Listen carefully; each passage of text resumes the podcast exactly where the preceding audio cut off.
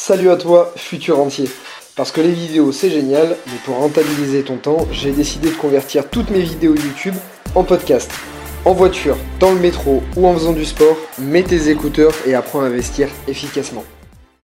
Futur entier, salut à toi, j'ai le plaisir, comme d'habitude, de te retrouver aujourd'hui dans cette toute nouvelle vidéo. Et j'ai le plaisir, encore plus aujourd'hui, de te présenter quelqu'un.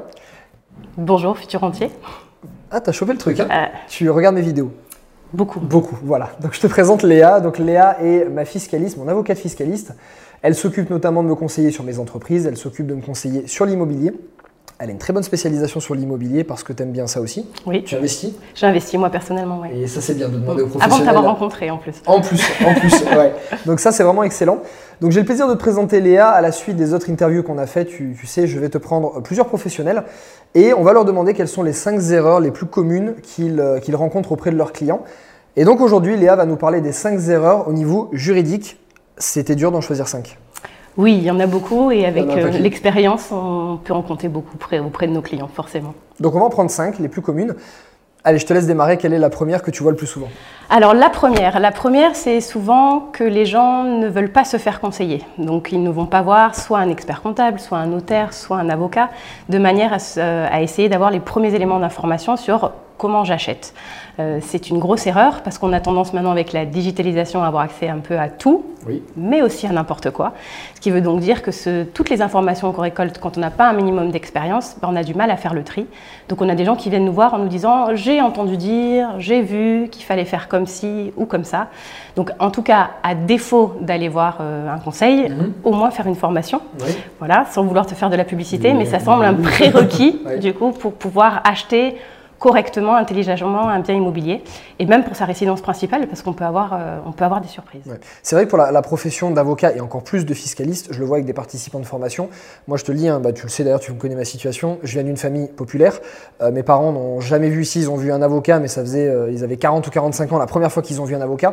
Donc pour nous, c'était pas un réflexe de consulter un avocat ou un fiscaliste parce que tu te dis c'est pour les gens qui ont de l'argent, parce que faut ça coûte cher. On a aussi cette peur là, on a peur de se faire allumer sur les honoraires. Donc au final, comme on a cette peur, on n'a pas le réflexe d'aller consulter le pro à tort au final parce qu'on attend de faire, excuse-moi du terme, les conneries. Et c'est une fois qu'on a fait les conneries et qu'on voit le coup qu'on se dit mince, on aurait peut-être dû les voir avant.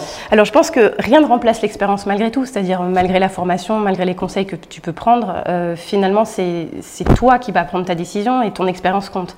Tu parles de ta famille, moi c'est un peu ça aussi, je viens d'une moi classe moyenne plutôt, mais pas du tout un profil entrepreneurial où du coup d'aller voir un expert comptable ou d'aller voir un avocat, c'était pas dans notre culture. Donc quand j'ai fait ce métier-là, on m'a dit, mais t'es avocat, mais du coup, tu vas, tu vas plaider ben non, pas du tout. Nous, on fait exclusivement du conseil au cabinet et on accompagne les gens justement à se structurer, soit au début de leur activité, soit au cours de leur activité, soit en fin d'activité, ça peut arriver aussi. Voilà. C'est bien que tu aies notre vision aussi et qu'on rende un peu plus accessible aussi ce métier euh, d'avocat et fiscaliste. Super, donc ça c'était la première. Ça c'était la, première. La deuxième maintenant. Alors la deuxième, c'est de se poser la bonne question de savoir est-ce que j'achète à titre personnel, est-ce que j'achète avec un conjoint ou est-ce que j'achète en société? La fameuse. Et, en société, on entend beaucoup parler de la société civile immobilière, mais il n'y a pas que ça comme véhicule juridique. On peut avoir une SARL par exemple et ça peut avoir de l'intérêt. Donc pour ça, euh, pourquoi il faut se positionner là-dessus? Ben Parce qu'après, on est des trouveurs de solutions, on sera capable de rebondir, mais ça peut coûter de l'argent si on a mal positionné son projet en amont. Et pour ça, on revient à la numéro une, qui est bien se former ou aller voir un conseil de manière à savoir euh, comment on Qu'est-ce que tu peux Alors moi, c'est aussi, aussi au cours de mes formations, euh, j'explique à quel moment acheter en personnel, à quel moment acheter en professionnel et les conséquences. Qu'est-ce que tu peux leur donner comme petit conseil là très rapide? La, question, la personne qui démarre et qui se dit, bah, j'ai entendu dire justement la fameuse SCI, j'ai entendu dire que c'était mieux en, en pro, je payais moins d'impôts. Quel petit conseil tu peux leur donner pour essayer de faire le tri au départ bah déjà de se positionner sur est-ce qu'a priori je vais faire de la location meublée ou est-ce qu'a priori je vais faire de la location vide parce que ça a une incidence directe sur la structuration, donc soit SCI, soit SARL, et sur l'impôt sur le revenu, le revenu foncier, le BIC ou l'impôt sur les sociétés. Si je suis un SCI classique à l'impôt sur le revenu et que du coup je décide de faire du meublé, je vais faire tomber ma SCI à l'impôt sur les sociétés. Sur ce, pas forcément dramatique dans certains cas, mais ça peut avoir de grosses répercussions sur la perte de la plus-value des particuliers, par exemple, sur le fait qu'on change de régime d'imposition et que, et que euh, bah, du coup on repart de zéro sur les détentions de plus-value. Bref, il peut y avoir beaucoup d'incidences, une obligation de comptabilité. Une obligation qu'on ne sait pas forcément aussi, c'est qu'une SCI à l'IS, elle a un but d'activité commerciale et qu'on doit constater un loyer dans la SCI si elle n'est pas louée, voilà, ce genre de contraintes-là. C'est des aspects très techniques. Si tu démarres, ça Tout te paraît fait. probablement très nébuleux. Qu'évidemment, si soit tu es formé, soit si tu as l'habitude de voir ces professionnels, tu comprendras. Mais euh, des choix comme ça, ça, ça, on- ça Ça comporte conditionne. énormément, de, énormément de, de- de conséquences comme ça. D'accord, très bien, je te remercie pour le deuxième. Troisième erreur que tu rencontres la plus souvent.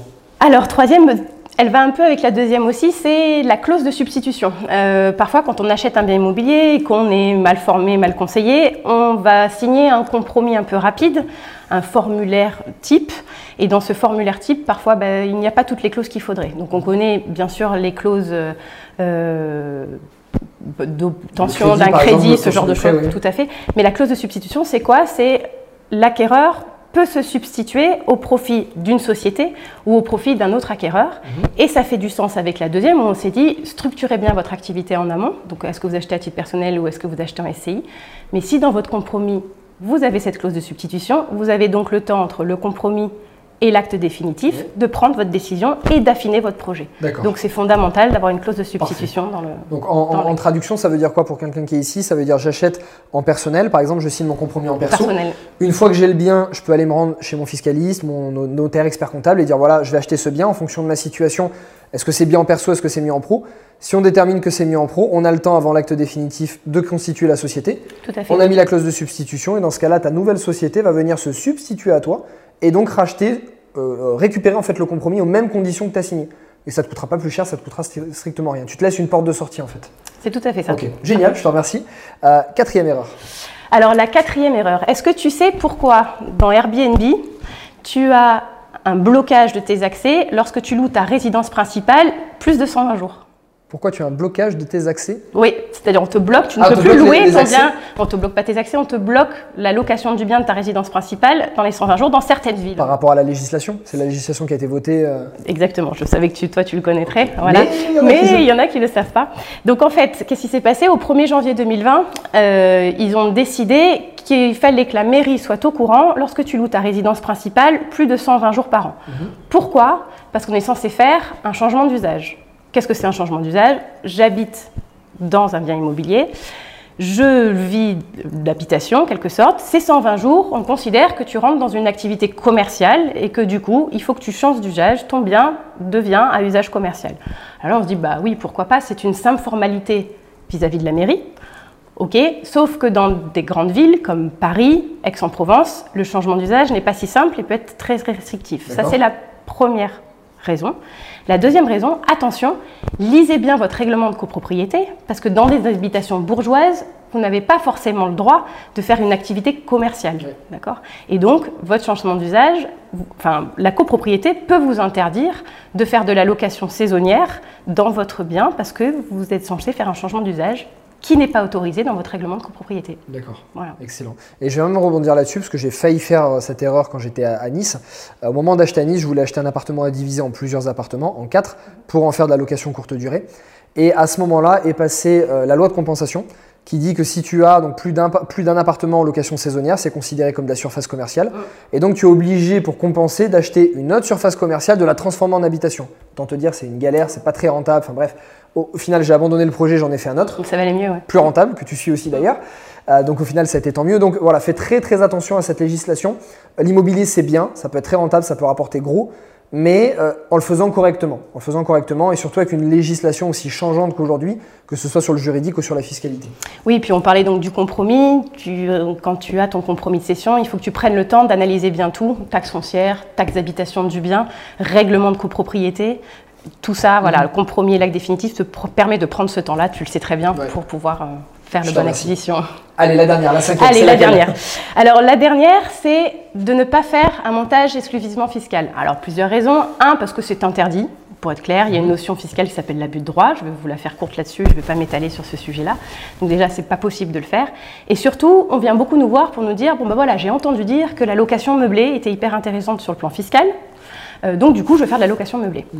Et à côté de ça, on oublie plein d'autres paramètres qui sont notamment juridiques, euh, parce que euh, quand tu fais de la location meublée, alors certes, on peut faire de la location meublée saisonnière ou de la location de long terme, mais par principe, tu as toujours plus de turnover en location meublée qu'en location vide. C'est-à-dire quand tu signes un bail d'habitation vide, tu es parti sur 3 ans. Quand tu es en meublé, ça dépend de ce que tu prévois dans ton contrat de bail. D'accord Tu peux avoir du saisonnier ou de un peu plus long. Et donc là, ben, oui, par principe, tu as plus de turnover. Alors tu te dis, ben, pourquoi pas? Sauf que du turnover, ça veut dire quoi en pratique? Ça veut dire rédaction d'un nouveau bail, ça veut dire prendre les garanties auprès du nouveau locataire, mhm. faire un état d'entrée, un état de sortie, voir l'état du bien, etc. Donc soit tu te fais accompagner pour ça, et ça te coûte de l'argent, soit tu ne te fais pas accompagner, ce qui est bien dans un premier temps aussi pour apprendre, mhm. il me semble, hein, passage obligatoire, mais ça te coûte du temps.